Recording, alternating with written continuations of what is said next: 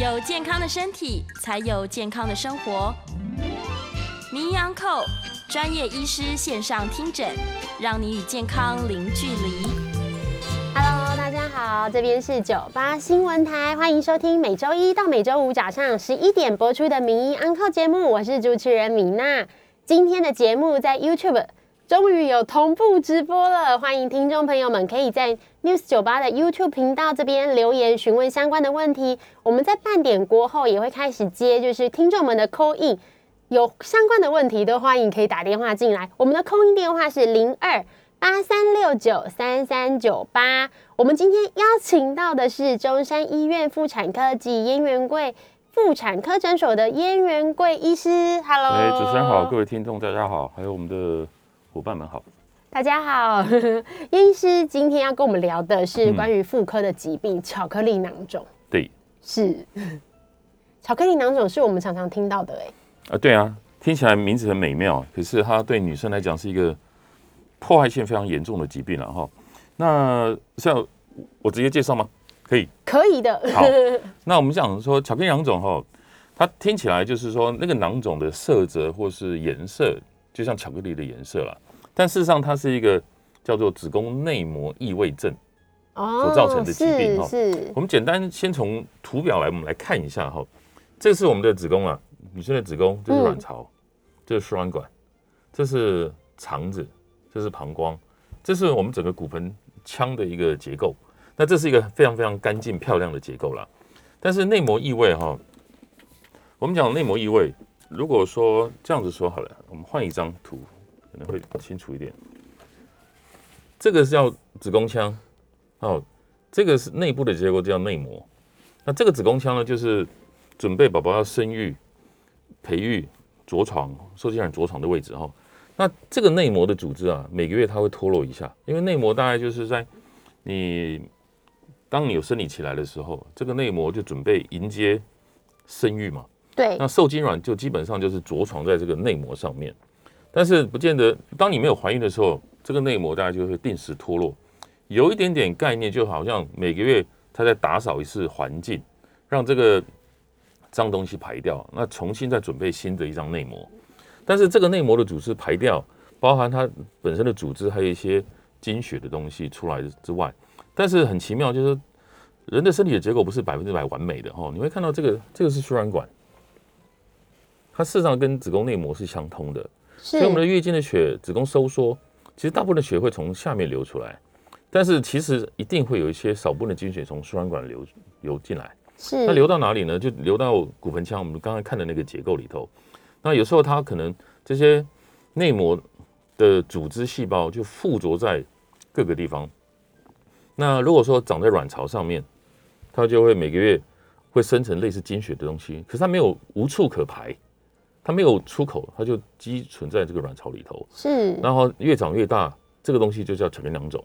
那这个东西也可能会破坏其他地方，比如说破坏子宫，那会让子宫的肌肉层发炎啊、纤维化，有点像肝硬化。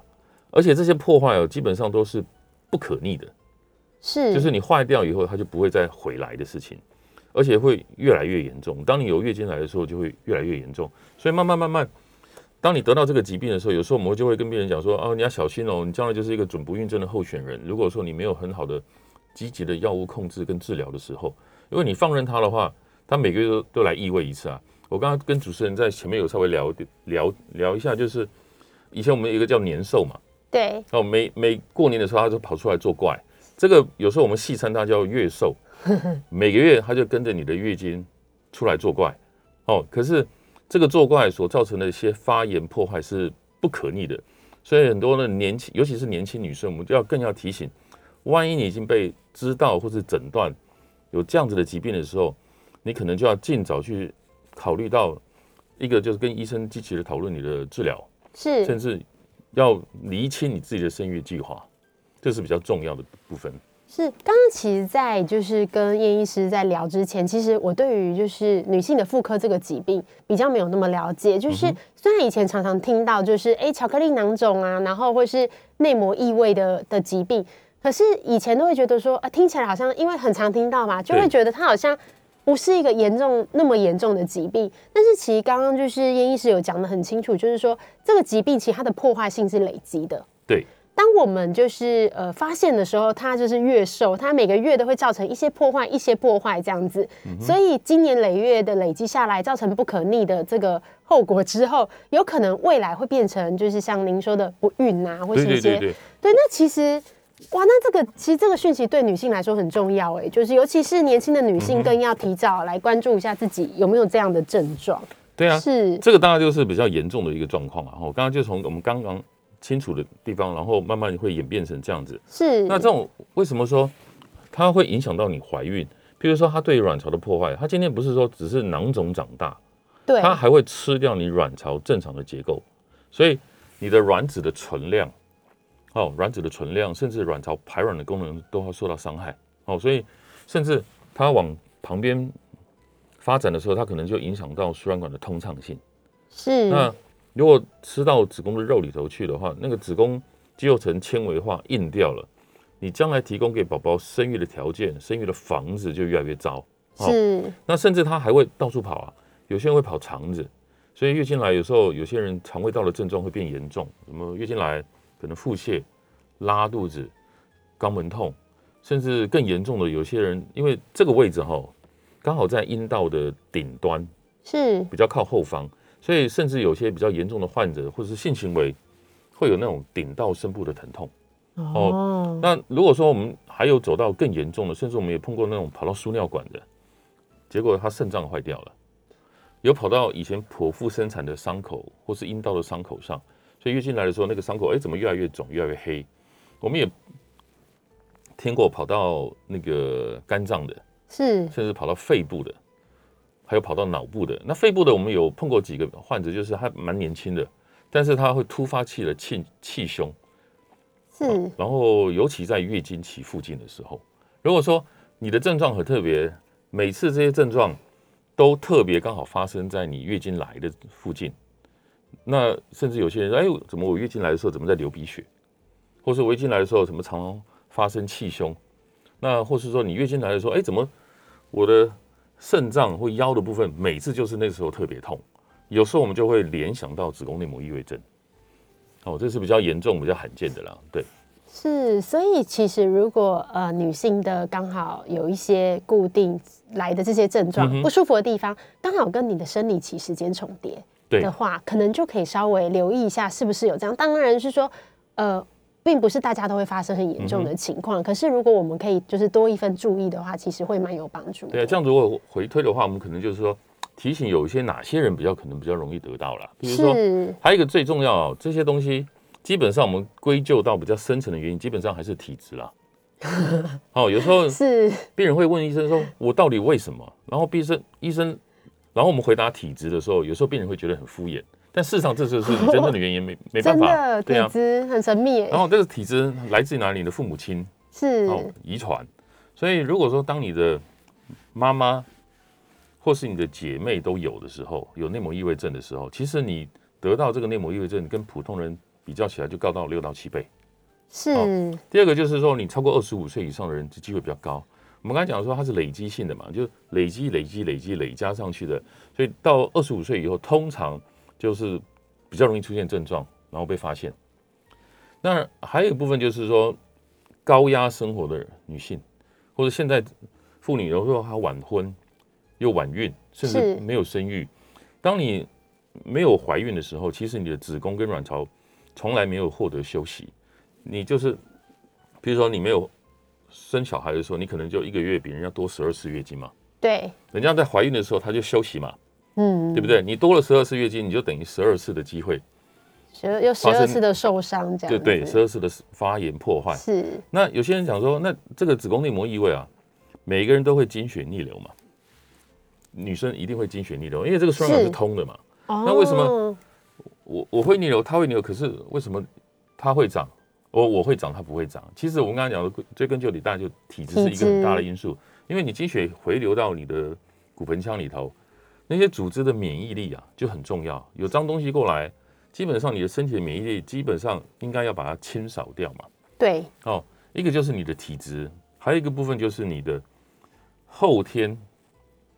跟你后天的饮食生活管理对，哦，比如说你高压生活，你的身体其实你也是一个慢性发炎，你的免疫力不佳的时候，这个东西回到你的骨盆腔，造成发炎，那它就可能破坏比较严重。是，然后如果说万一你又乱吃乱补，有些人喜欢吃补的啊，什么人参、当归、山药、四物啦，或是什么大豆异黄酮，或是荷尔蒙一些有关的保养品的时候，如果说你使用不当，其实你等于是就就在在火里面加油了解那。种概念。这样子，我想请问一下医生，因为大家常听到，尤其现在天气有点稍微变凉，嗯哼，所以大家就会很想要开始吃一些就是补汤类的东西。对对对，然后当然大家就会紧张嘛，因为其实我们知道，就是大家会说什么啊，补的东西如果太补，会容易造成不管是比如说癌症啊，或者你知道，就是会有很多很多过量会相关。那对医就是医师来说，以医师的角度来看呢、会觉得是尽量避免，还是说是适量，或是说大概什么样的频率对大家会比较好？什么羊肉炉、姜母鸭，或是有些等等一大堆，我们比较可能比较是传统的，或是中医的那些补汤，基本上我们如果我们对西医来讲，我们并没有办法很清楚是去了解，甚至如果当你要用的时候，甚至你可以咨询一下中医师，是是是，它们里面的成分。一般我们大概会觉得事物不太好啦，因为事物里面有两种比较容易会有所谓的雌激素，哦，哦人参、当归或是山药。是是或是过多的豆制品，甚至有时候那个带壳海鲜，这些都容易转化成雌激素。但雌激素对这个疾病来讲就是一个不利因素，就等哦容易把这些，比如说肌瘤啦、巧克力囊肿啦这些东西跟荷尔蒙有关的肿瘤比较容易养大它。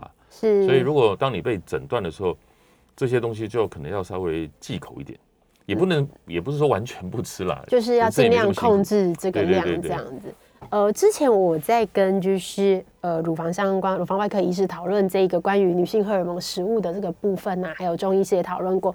然后周医师的看法是觉得，就是主要是看量，量不能太多，嗯然后或是没有到一定的量，其实不会造成一个疾病的发生对。但是其实今天在跟燕医师聊过以后，我觉得其实我们还发现到另外一个问题，就是说，呃，它同样一个雌激素，它影响的不一定是只有一个疾病。对对对对比如说，它可能对于癌症哈，或是乳癌，它的影响是会有这么多的量会造成。可是，如果你的体质有可能是更敏感的，嗯哼，就是有女容易有这些，内膜异位症对对对那这样其实更小心。哇，那其实要很小心。，对，那其实这种治疗哈，譬如说，我通常会提醒说，女女孩注意一下，就是说，如果说你自己的妈妈姐妹有经痛的人，哦，有被怀疑诊断是子宫内膜异位，那你自己要小心。对，那如果说你发现你的经痛随着时间来讲是越来越严重，好是一般有些人经痛是所谓先天体质性的经痛，它比较不会有那种状况，就是越来越严重。当你越来越严重的时候，基本上大部分都是疾病所造成的嘛。那疾病造成的百分之九十就是因为这个内膜异位症。是，那你月经来的时候，如果说你合并的症状越来越多样化，就像我们刚刚讲说，月经来，哎、可能是腹泻、拉肚子，或是我什么尾椎、肛门痛，或是月经来容易恶心呕吐、头痛变严重，甚至你的月经来的时候经血也变多，这些警讯你就要提尽早到医院，请医师帮你做评估跟诊断。是，那通常到医院，我们去门诊的时候，大概都会回溯去了解他过去症状的变化嘛。哦，会询问说他的家族史。那比较精准的检查，大概还是靠超音波。对，那有性行为的，我们当然就是做阴道超音波比较精准。哦是哦，那有时候还要配合内诊，因为有时候子宫跟直肠，像这一块，子宫跟直肠这一块是超音波比较难看得到的地方。嗯哦，那如果说长在卵巢上有一个很明显的囊肿，或者子宫变肿变大，超音波比较清楚，所以要配合内诊，甚至超音波。是当然没有性生活、没有性行为的女性，当然只能做腹部超音波啦。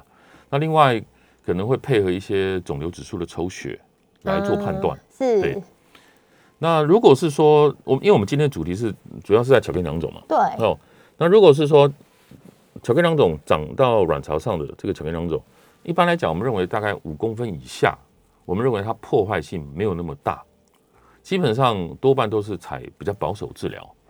那保守大概就是走走药物治疗了，是，但是还要看说病人的呃生育计划。如果说今天一样，比如说我们讲四公分的巧克力囊肿好了。对，这一位已经完成生育了，对不对？他将来没有生育的计划，一个是根本还没生，将来有强烈的计划要怀孕的时候，如果还没生的人，第一个我们就提醒他，要不然就赶快去生，趁破坏不严重的时候，立马赶快怀。如果怀不上，maybe 就是找不孕症医师协助怀孕。是哦，那因为我们所有的疾病治疗疾病的药物哈，我再强调一下，它永远不会让你坏掉的部分变好，不可逆的，它顶多让你的疾病发展速度慢一点，是或是了不起停住。就像你今天有一个苹果，我把它放在冰箱冷藏或是冷冻，所以我再怎么样也只是阻止你的疾病不要继续坏下去嘛。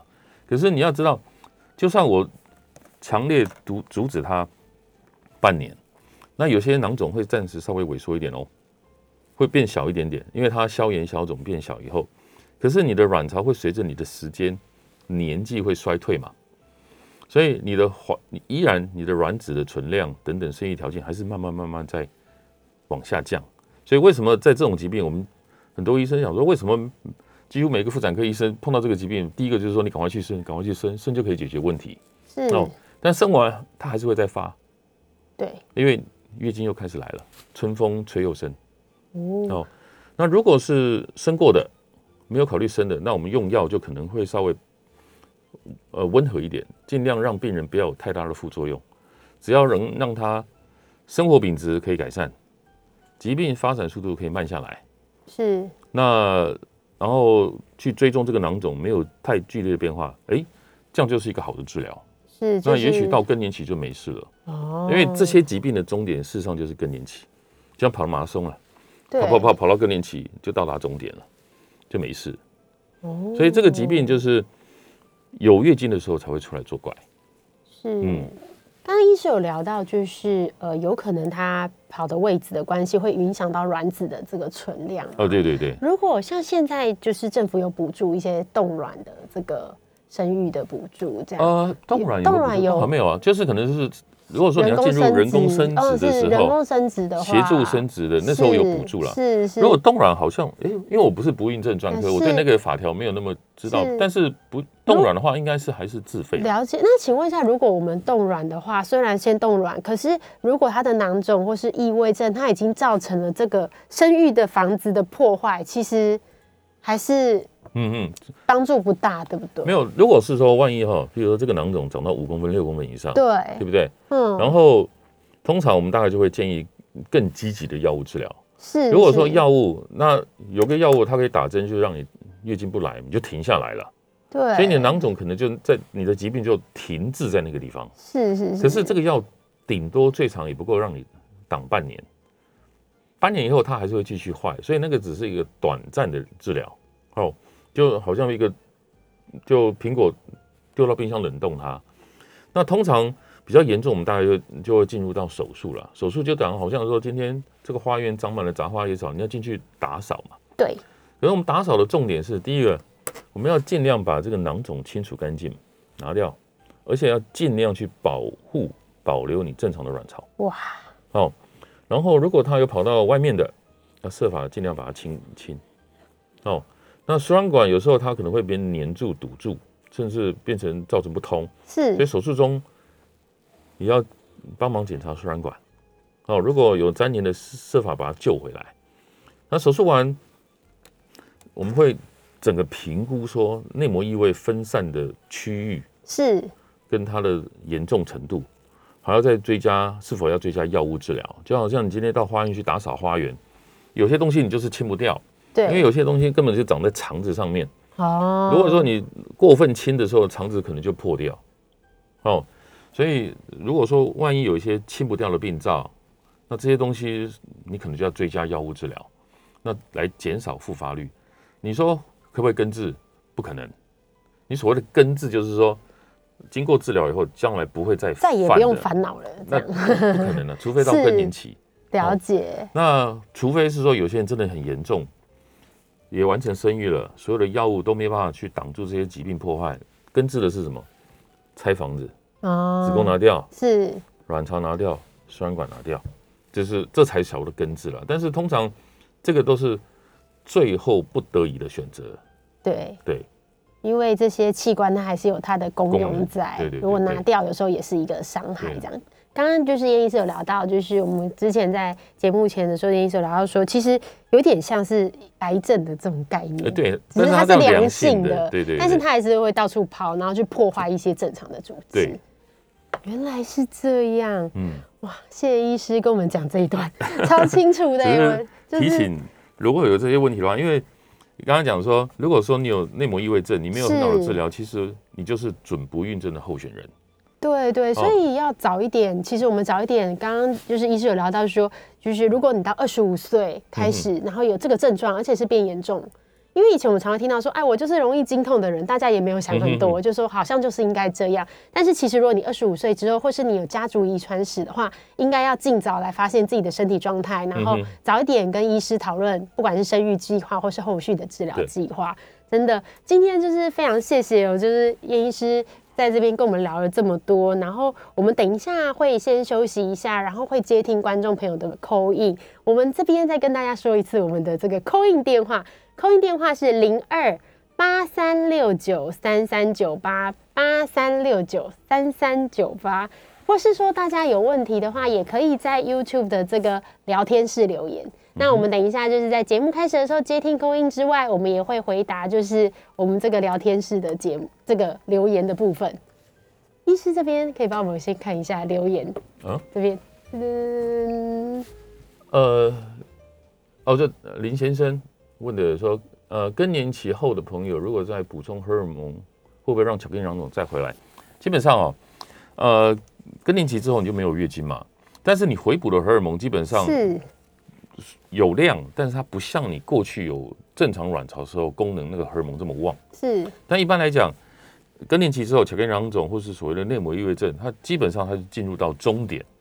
但是当你有重新的新的荷尔蒙刺激哦，统计上还是有百分之十到二十左右，这些巧克力囊肿可能还是不太稳定，有可能会了解。好啊，谢谢医师的回答。我们这里先休息一下。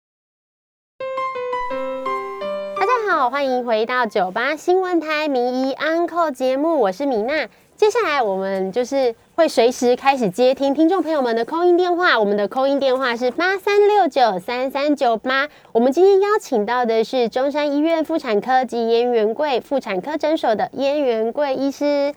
嗨，医师好。你要戴耳机吗？我好好，我要戴耳机。哎呦，这边就是我们在接听这个观众的，就是口音的等待的时间啊。我们先来看看，就是 YouTube 的的这个留言讯息，嗯已经有蛮多人留言了。嗯哼，这样，那刚刚刚刚医医师已经有先回答了第一个问题，那我们接下来来来看看，就是医师你觉得有哪一个问题可以先回答？可以可以照顺序好了，好啊。啊，那我这边来先念出就是观众朋友们的问题。医师你好，请问一下，巧克力囊肿开完刀之后多久可以开始备孕？还有饮食上面需要注意什么，才可以尽量避免复发呢？一般来讲哈，巧克力囊肿手术完，有时候我们要根据病人的怀孕计划去定定后续的治疗。当然，有些我们刚才讲说手术完，发现说其实不是只有卵巢上有啊，那外面到处都是，甚至还有什么内膜异位吃到子宫的肌肉层。有时候你追加的药物的时程就会比较长。但如果说你先不管这些严重程度与否，光是卵巢上面，我们通常都大概建议说，你卵巢手术完大概给自己大概两个月左右时间，大概第三个月开始去怀孕。但是这一段时间，有些人就可能还要追加一些药物治疗，那可能就要根据这个疾病严重程度，由你的医师来真正的确定的回答你。但如果是是只是单纯的卵巢手术完，大概两个月、三个月就可以了。了解，所以就是这边还是要请大家跟医师讨论的。对对对，但还有嗯他讲说饮食啊，我们刚才讲说对。你要减少一些富含雌激素的东西，嗯，哦，人参、当归、山药、四物，什么大豆异黄酮，什么什么蜂王乳，或是什么，有些人喜欢就担心自己老化的那些，有时候成分不良的东西，可能要自己额外注意一下。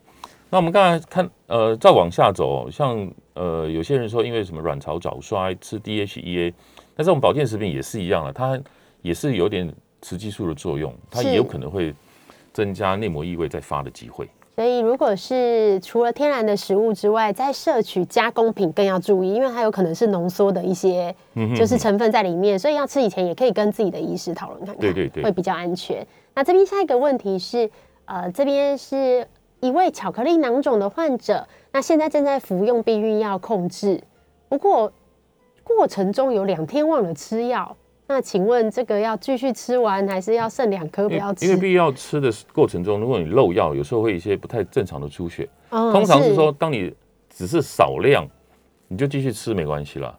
如果说你已经根本就像月经来了，那你就把它停掉，那你重新吃下下面一个下一包新的就可以了。哦了解没有出血就可以继续吃了。好的，好，那下一题是，呃，现在的就是如果有巧克力囊肿跟子宫子宫内膜异位的症状，那也是吃复避孕药调经这样。如果偶尔有出血，这样是正常的吗？不，避孕药如果说你吃的不稳定，哦，有可能会出血。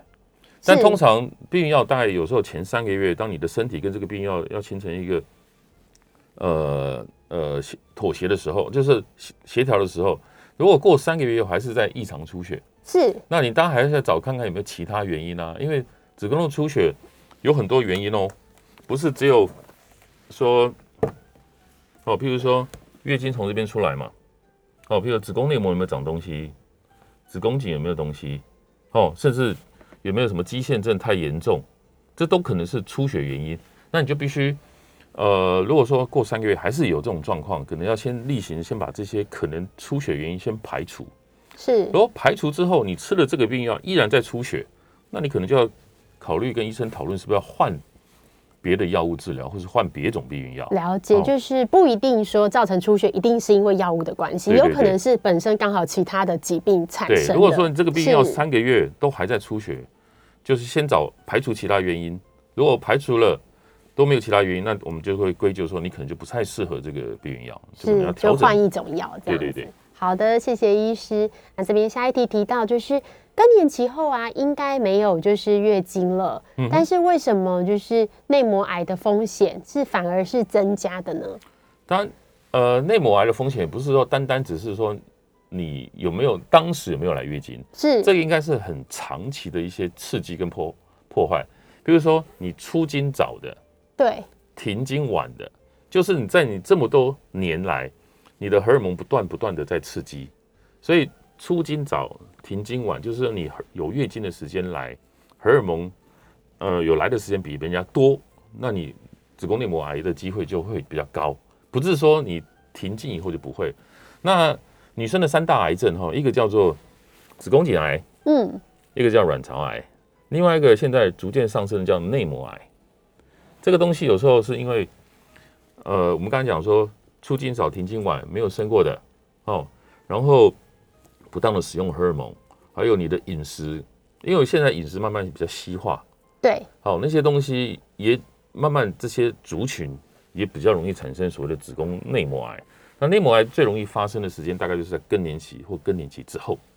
哦，反而是对在比较晚一点的时间发生的。对啊，哦，原来是这样，谢谢医师的回答。那下一题是，哎、这个刚刚医师有讲到了，就是说，如果在吃保健食品的时候，嗯哼。就是还是要小心一点，然后跟您的主治医师讨论你的身体状况，对这样子那。你后面一个问题就是说，它本身早衰，因为卵巢早衰，就卵巢没有荷尔蒙嘛。对 DHEA 有些人是说它可以稍微延缓一点早衰，甚至会让卵巢功能稍微延续一点。但是你只要延续你的卵巢功能，你就会有荷尔蒙嘛。那如果说你本身就有这种体质，基本上还是有可能会长巧克力囊肿啊。了哦，解，这就是你可能要接受的风体险质。对对对对对。好的，那医师，我们这边刚好线上有一位张小姐的扣印，我们一起来收听。你好，两位好。是你好，好是这，样子哈，十五年前哈，我做了这个子宫切除，还有那个卵巢切除一个，好，那就是就是之前呢、应该应该是半个月半半年左右吧，都有做一些抹片检查，而且那子宫颈也切除了。那做嗯哼抹片检查还会发炎是什么原因？请问您现在几岁？现在应该六十五六岁了，六十五六岁啊，对，因为。子宫你拿掉，对不对？基本上这还是有阴道在，哦，就阴道。那阴道还是有可能产生病变嘛，所以基本上，呃，做完全子宫切除，那阴道还是有病变的风险，只是比较低。一般来讲，我们大概就会建议说，你至少三年做一次检查，其实就够了。除非说你过去啊，子宫切除是因为子宫颈的细胞病变，那你这样子阴道还是要每年做一次膜片。但是你阴道还在，其实你还是有可能会阴道细菌、霉菌感染。那还有一种那种发炎，是因为你更年期荷尔蒙没有了，完那个阴道就会比较萎缩干涩。是，如果萎萎缩比较厉害的话，有一种叫做萎缩性的发炎，它也是一种发炎哦。但是这个到底是属于哪一种类型的发炎，可能就还是要到门诊请医生帮你检查才能够做判断了。好的，谢谢医师的回答。好，那我们会继续接听 call in 哦。如果有要 call in 想要询问的话，我们的电话是零二八三六九三三九八。好，那我们继续来看，就是我们线上 YouTube 频道，就是听众朋友们留言的问题哦。来，这边下一题我们回答到，如果食用就是红枣来补血，这样补血商品。会不会影响相关的女性问题？应该应该如果说它只是否补血，是基本上这个对对女生来讲并没有什么特别负面的因素啦。就是一般食物的话，对对对对，红枣好像比较不会有什么特殊的荷尔蒙的分泌刺激。哦，不过这个部分还要是看说，呃，譬如说它补血嘛，那有时候是不是你要去找原因，说你为什么缺血？是哦，有时候不是说你的问题，只是说。讨论红枣，追根究底，你要去讨论说你为什么要去补血？那你补血的原原因有找到吗？比如说你失血的原因有找到吗？比如说有些人是缺铁性的贫血，那常见的就是怕女生的月经来来的很多嘛。对，哦，是怕什么子宫长东西啦，内膜长东西啦，子宫颈长东西。我觉得重点应该是往这个地方走会比较好。了解，就是还是可以跟医师讨论看看到底呃你产生这样的症状需要补充营养品，但是实际上的原因是不是疾病造成的？好的，我们来接听下一位 call in 哦，我们来接陈小姐。喂，你好，你好，呃，我想请问医生，那个我现在五十六岁，那我的那个什么呃，就是内裤上面都会沾到一点，就是好像结痂的东西，可是我去看医生，他说那不是出血。那我看了两位医生，医生。有一位医生说是什么外阴炎，有一位医生说什么阴道萎缩。那我想问一下，这个到底是什么？为什么都不会好？有擦药也不会好？这对我来讲有点难的，因为你所谓的结痂是，就像裤子上面，它一般来如果是血的话会红红，可是它又不是红红的，就应该是血渍干掉吧？不是，不是，不是，它不是血，它就是就是有一点粘粘性的东西，可是干掉那种感觉，就粘在裤子上。哦，但你跟他讲说。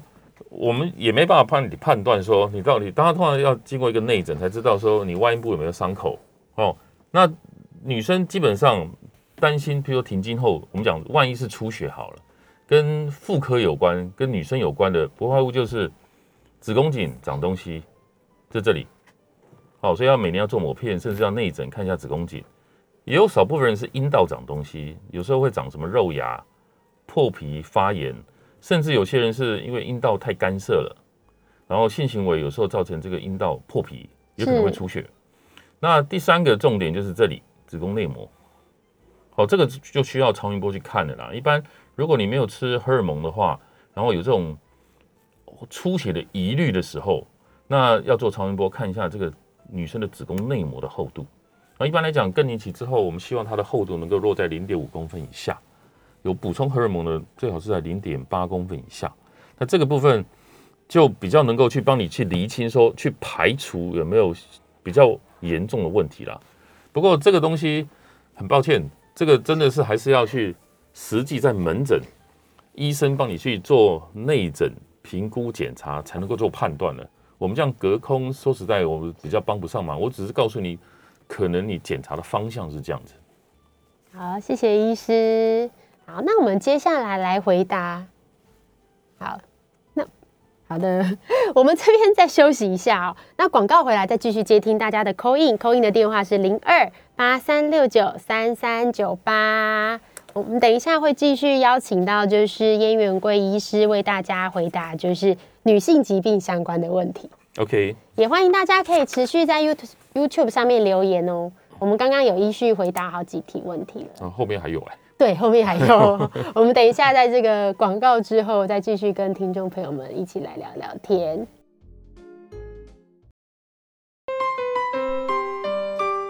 大家好，这边是九八新闻台，欢迎收听每周一到每周五早上十一点播出的《名医安扣》节目，我是主持人米娜。我们今天邀请到的是燕元贵妇产科医师，燕医师刚刚在那个节目中已经帮我们回答了很多问题哦。如果这边我们还是持续接听听众朋友的扣音电话。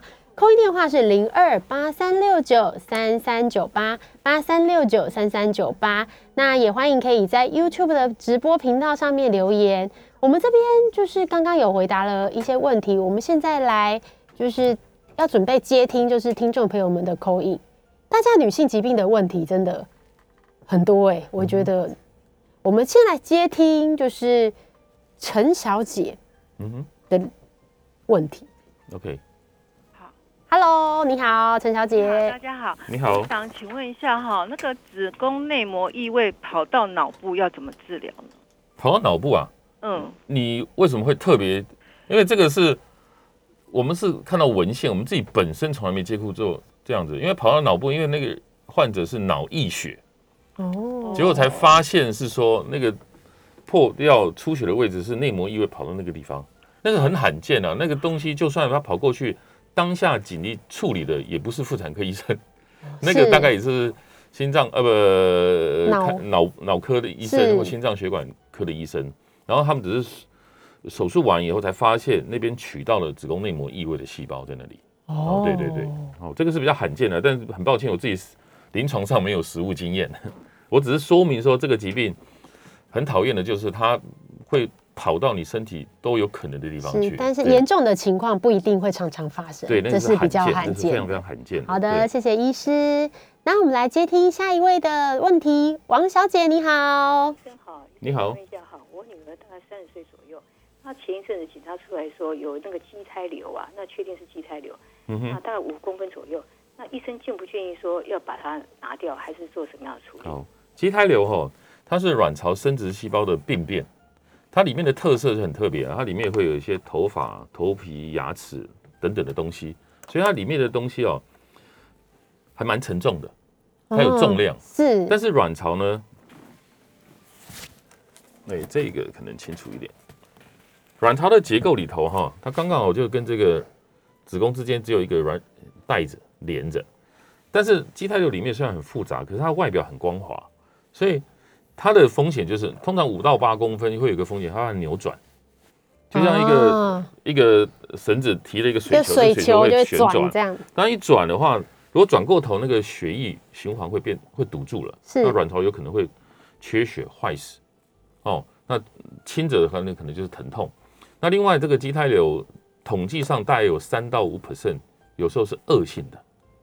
啊，所以如果是五公分了，基本上我觉得手术是一个比较好的方式，避免万一哪一天突然它转过头了，来不及救，卵巢就没了。然后或是说这个卵巢里面是有坏东西，所以你早一点把它处理掉，就免除这两个风险，会比较安全了。对，谢谢医师的回答。我们现在回到就是 YouTube 频道这边的现场观众的留言哦。刚刚我们回答到，就是下一题是，呃，想询问医师说，如果常常做就是子宫内膜的搔刮术，会不会增加病变的可能？没有，通常做内膜搔刮哈，一般来讲是怕内膜长东西啊，就是这个内膜有时候增生细胞病变，他们必须要取标本嘛。对。哦，去把这些病灶把它刮除掉，去化验。但这个动作基本上它不会去增加你病变的风险啊。那如果说只是你常常做，常常做。有时候这个内膜啊刮伤了，它会结疤粘黏，所以有些人刮太严重，万一发炎了，它就黏住了，黏住了就很难生小孩，甚至黏住了，是月经就下不来，甚至你这个子宫内膜就纤维疤痕化。了解，它并本身这个动作不会增加内膜病变的风险。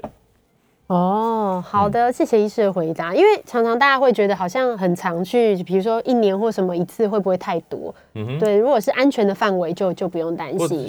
是不是需要做这种烧刮，还是要医生去帮你去做判断？了解，谢谢医师。我我们下一题回答的是，如果说像黄体素不足嗯哼，那会低生理期的经血，这样子吃避孕药，没有黄体，因为异常月经哦，比如说我们月经第一天到下次的第一天，基本上二十八正负七算可接受的时间。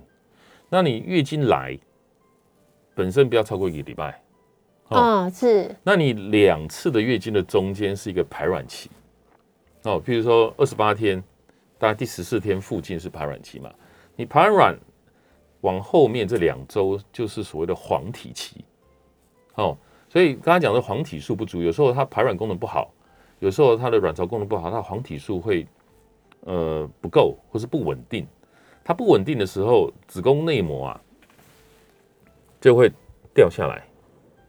哦，所以就会有一些异常的出血。但如果说你只是因为这个荷尔蒙的问题所造成的出血，避孕药是常常可以用啊，它就是稳定这个症状。是，哦，但它只是单纯的控制症状而已。但是如果说你那种异常出血，你还是要去找有没有其他的因素啊，有对时候内膜长东西啦，或者是肌瘤长到里面去啦，或是子宫颈长东西啦，这都是可能的出血原因嘛。如果都把这些东西排除掉了，那避孕药是一个呃控制症状的一个嗯蛮好的选择。了解，医师一直有在强调一个部分哦，就是说有时候不要看单一的症状，就对觉得一定是这个疾病造成或这个药物，对对对对，还是要看是不是，因为人体的组成很复杂，要不要、嗯要看一下是不是有其他的疾病？女生真的是对蛮辛苦的，我觉得。对这个我哇，我也有超多问题的。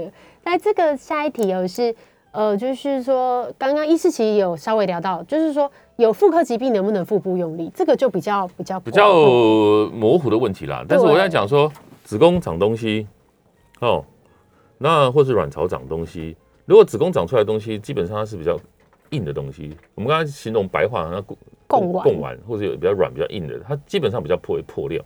不过我倒是在我行医的过程中，我曾经碰过一个小女孩，十八九岁，是然后他说他打了电动，打了一个晚上，隔天跑急诊，然后后来发现是子宫肌瘤破裂，这是非常非常罕见的。是，我刚才讲罕见，就表示说我到现在我只碰过一个病人，但是大部分会破掉的是卵巢出来的东西。嗯然后卵巢长出来的东西大部分叫囊肿，囊肿的液体说里面是液体，是然后它外面是薄薄的一层东西啦。哦，如果是说万一长到五公分以上，哦，譬如说你跑步运动、性行为，那就有可能会有破掉的风险。所以像这种比较大的囊肿的话，就比较不建议说腹部用力。如果只是是单纯的肌瘤，那个就比较没关系。对，但是因为每个人状况还是不一样，所以这个可能也还是必须要跟医师讨论过对对后，对才能确定。我们这边有最后一个问题，就是想请问一下医师说，如果这些症状啊，就是妇科相关的症状，跟胰岛素的阻断是有关系的吗？这个跟子宫那个胰岛素有时候跟糖尿病啊，或是有一个疾病叫什么多囊性卵巢症候群，是是是，这个多内膜异位症跟这个比较没关系。就两者是比较没有关系，并不会说统计上好像不是说糖尿病的患者他比较容易得到内膜异位症，目前没有。那譬如说糖尿病、高血压，哦，或是血糖控制不好的，或是什么多囊性月经不规则的，我们比较怕的是内膜产生内膜细胞增生病变。是哦，增生病变，甚至最严重的病变，甚至叫做内膜癌。哦，但是这些东西跟我们刚刚讲这个子宫内膜异位症又比较没关系。但是如如果说我们一般来讲说这些疾病哦，也不是百分之百都是良性的哦，因为如果是光是巧克力囊肿，统计上它有四到五 percent 是恶性的，里面也有恶性的细胞。那子宫肌腺症也有百分之一到零点七，它有时候会合并内膜病变增生。然后其中大概有零点七到一 percent 它是内膜癌，是，所以当你被诊断有内膜异位症的时候，其实你也要谨慎小心。除了去治疗控制你的疾病之外，有时候也要小心说这个疾病有时候会有病变。比如说，你不是说等到更年期以后就百分之百没事哦。如果说这些疾病你到更年期，虽然你追踪时间可以拉长一点，但是如果说万一在更年期之后，哎，那你巧克力囊肿怎么还长大？你的肌腺症还变严重，这个更是一个病变的警讯，就更要小心。了解，今天非常谢谢，就是叶医师跟我们分享这么多，就是女性妇科疾病的知识哦。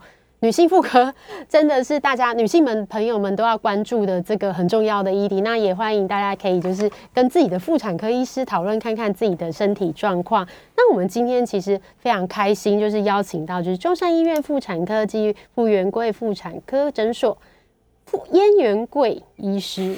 很绕口，抱歉我。我刚好在念 rap，就是就是。就是不好意思，刚刚念错了。对，来到现场跟大家分享妇科相关的问题哦。那我其实刚刚在燕医师的这个，对啊，非常清楚。我们也希望下一次可以继续跟燕医师聊聊天。OK，好，我们谢谢大家，欢迎收听今天的节目，我们下次见，拜拜拜拜